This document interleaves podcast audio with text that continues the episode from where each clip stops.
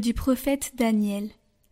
Je fis au Seigneur mon Dieu cette prière et cette confession. Ah, toi, Seigneur, le Dieu grand et redoutable, qui garde alliance et fidélité à ceux qu'il aime et qui observent ses commandements. Nous avons péché, nous avons commis l'iniquité, nous avons fait le mal, nous avons été rebelles, nous nous sommes détournés de tes commandements et de tes ordres. Nous n'avons pas écouté tes serviteurs, les prophètes, qui ont parlé en ton nom, à nos rois, à nos princes, à nos pères, à tout le peuple du pays. À toi, Seigneur, la justice, à nous la honte au visage, comme on le voit aujourd'hui pour les gens de Juda, pour les habitants de Jérusalem et de tout Israël, pour ceux qui sont près et pour ceux qui sont loin, dans tous les pays où tu les as chassés, à cause des infidélités qu'ils ont commises envers toi.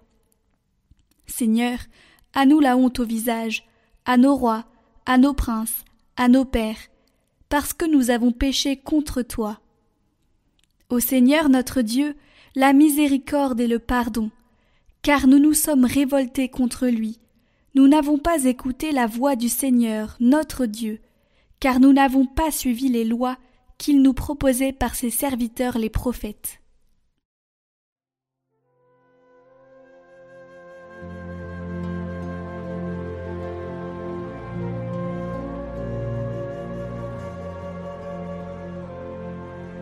Seigneur, ne nous traite pas selon nos péchés. Combien de temps, Seigneur, durera ta colère? Ne retiens pas contre nous les péchés de nos ancêtres. Que nous vienne bientôt ta tendresse, car nous sommes à bout de force. Aide-nous, Dieu notre Sauveur, pour la gloire de ton nom. Délivre-nous, efface nos fautes, pour la cause de ton nom. Que monte en ta présence la plainte du captif ton bras est fort, épargne ceux qui doivent mourir. Et nous, ton peuple, le troupeau que tu conduis, sans fin nous pourrons te rendre grâce.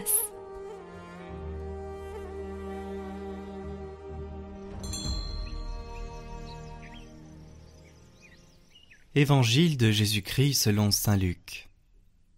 En ce temps-là, Jésus disait à ses disciples Soyez miséricordieux comme votre Père est miséricordieux. Ne jugez pas et vous ne serez pas jugés. Ne condamnez pas et vous ne serez pas condamnés. Pardonnez et vous serez pardonnés. Donnez et l'on vous donnera. C'est une mesure bien pleine, tassée, secouée, débordante, qui sera versée dans le pan de votre vêtement car la mesure dont vous vous servez pour les autres servira de mesure aussi pour vous.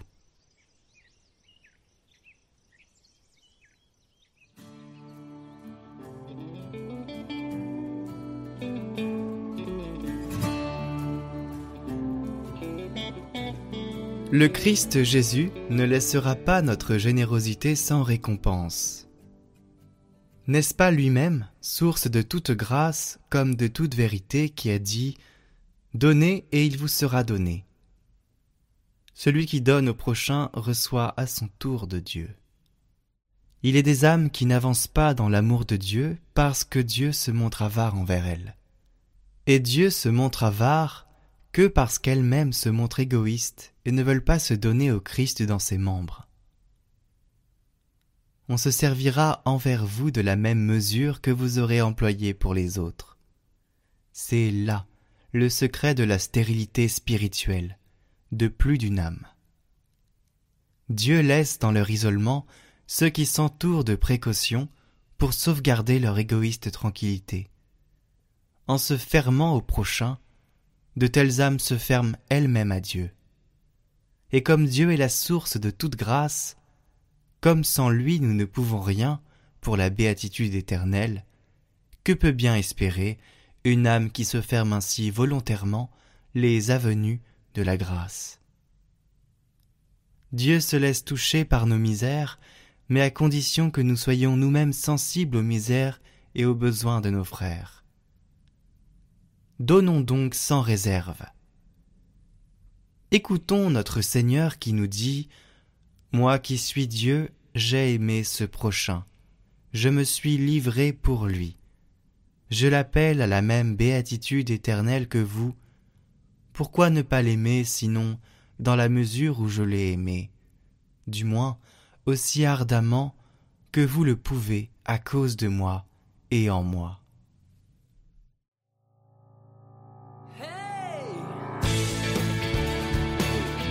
Votre émission priante chaque jour de carême.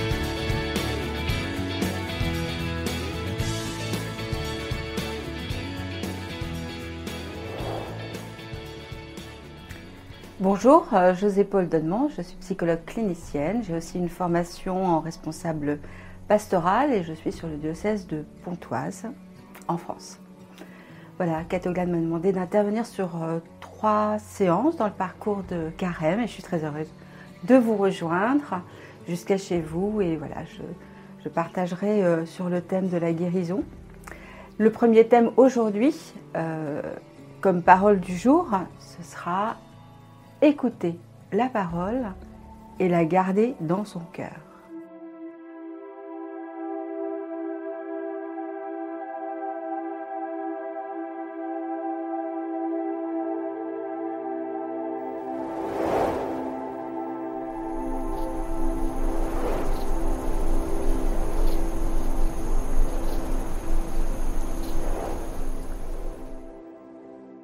Écouter la parole et la garder dans son cœur. Pour illustrer ce thème, je vais vous faire part d'une expérience clinique. Une dame âgée d'environ 80 ans est hospitalisée depuis plusieurs jours pour une cécité de mobilité. En fait, elle ne peut plus faire un pas. C'est dans ce contexte que l'on me demande de programmer chaque semaine un temps de consultation avec cette patiente. Les premières séances se passent, euh, je remarque que la patiente a un discours répétitif, tourné vers le, passé et finit souvent euh, avec des larmes. Chaque fois, je dois me représenter, je suis la psychologue, on pourrait, on pourrait croire à une forme de sénilité de sa part avec un repli sur soi, mais elle manifeste aussi une grande colère envers le corps médical qui ne trouve pas l'origine de son problème des incompétents, dit-elle. Lors de ma visite hebdomadaire, la quatrième, je crois, la patiente est toujours alitée. Elle me remarque à peine, se plaint. C'est alors que vient à ma mémoire un passage de la Bible dans la Genèse. J'interroge la patiente. Est-ce que je peux vous citer un passage de la Bible? Oui, bien sûr, me répond-elle. Je lui explique que c'est le passage où les villes de Sodome et Gomorre sont détruites, et il est dit dans la Genèse Or, la femme de Lot avait regardé en arrière, et elle était devenue une statue de sel. C'est dans le livre de la Genèse, chapitre 19, verset 26. Et je rajoute, une des lectures sur le sens de cette parole pourrait être, à force de regarder en arrière et de pleurer sur le passé, il se peut que l'on se statufie, qu'on s'immobilise. Les larmes sont salées, la statue de sel fait mémoire de ce sel des larmes. Et cette parole, la dame, unit son geste à ces mots. Je prends cette parole et je la mets dans mon cœur. Je suis surprise de l'effet agissant sur la patiente comme un, un éveil au présent. Tout à coup, je la sens vraiment présente. La semaine passe et je retrouve la patiente habillée, assise dans sa chambre. Ah, vous voilà, je vous attendais, me dit-elle. Elle me conduit dans le couloir vers les fauteuils. Vous savez, je vais pouvoir aller dans la maison de retraite finalement, car j'y trouverai des connaissances elle se retournait vers l'avenir, elle retrouvait sa mobilité. Cette parole que je lui adressais l'a touchée personnellement et elle a fait l'effort de s'en saisir et de l'incorporer en elle, même par le geste, pour qu'elle lui redonne vie. Nous retrouvons dans l'évangile de Saint Jean, au premier chapitre, verset 1. Au commencement était le Verbe, et le Verbe était auprès de Dieu, et le Verbe était Dieu. Il était au commencement auprès de Dieu. C'est par lui que tout est venu à l'existence, et rien de ce qui s'est fait ne s'est fait sans lui. En lui était la vie, et la vie était la lumière des hommes. La lumière brille dans les ténèbres, et les ténèbres ne l'ont pas arrêtée.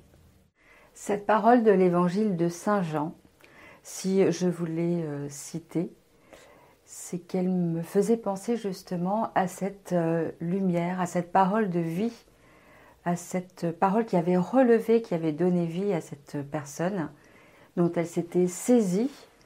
Et voilà, je voulais faire référence à ce commencement, à cette création, à cette vie que le Christ nous donne. Il est au commencement et il est à la fin. Voilà, il nous relève. De cet événement, de cette expérience, de ce témoignage, on peut retirer peut-être quelques points importants. Le premier, peut-être, c'est l'écoute, l'écoute de la parole. Le second, c'est la disposition du cœur. Écouter, c'est bien, mais disposer son cœur, c'est bien aussi. La troisième chose que je voulais partager avec vous, c'est que on voit bien chez cette dame que le conflit intérieur, la blessure intérieure, la problématique qu'elle a, se traduit par un symptôme, se traduit par une cécité, se traduit par une douleur, se traduit par une incapacité.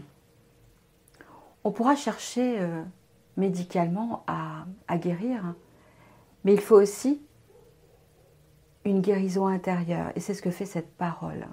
Elle ouvre le cœur. Et c'est pour ça qu'elle nous dit qu'elle me dit, je prends cette parole et je la garde dans mon cœur, parce qu'elle sent bien que cette parole va la relever. Alors nous aussi, si nous avons des blocages, des conflits intérieurs, des mots MAUX que l'on ne peut pas dire en mots MOTS, nous pouvons aussi demander une aide, une écoute, un frère pour partager. Comme prière, je vous propose ces quelques mots. Seigneur, je suis parfois démunie. Je ne sais quel chemin prendre. Toi, tu es le Verbe incarné, le chemin, la vérité et la vie. Donne-moi une parole et je serai guéri.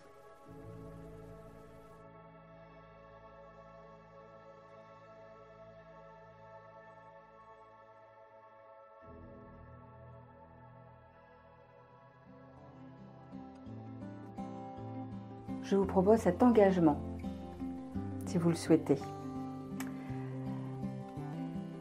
Je vais prier aujourd'hui le Seigneur pour la guérison d'une personne et si je peux, j'irai la visiter.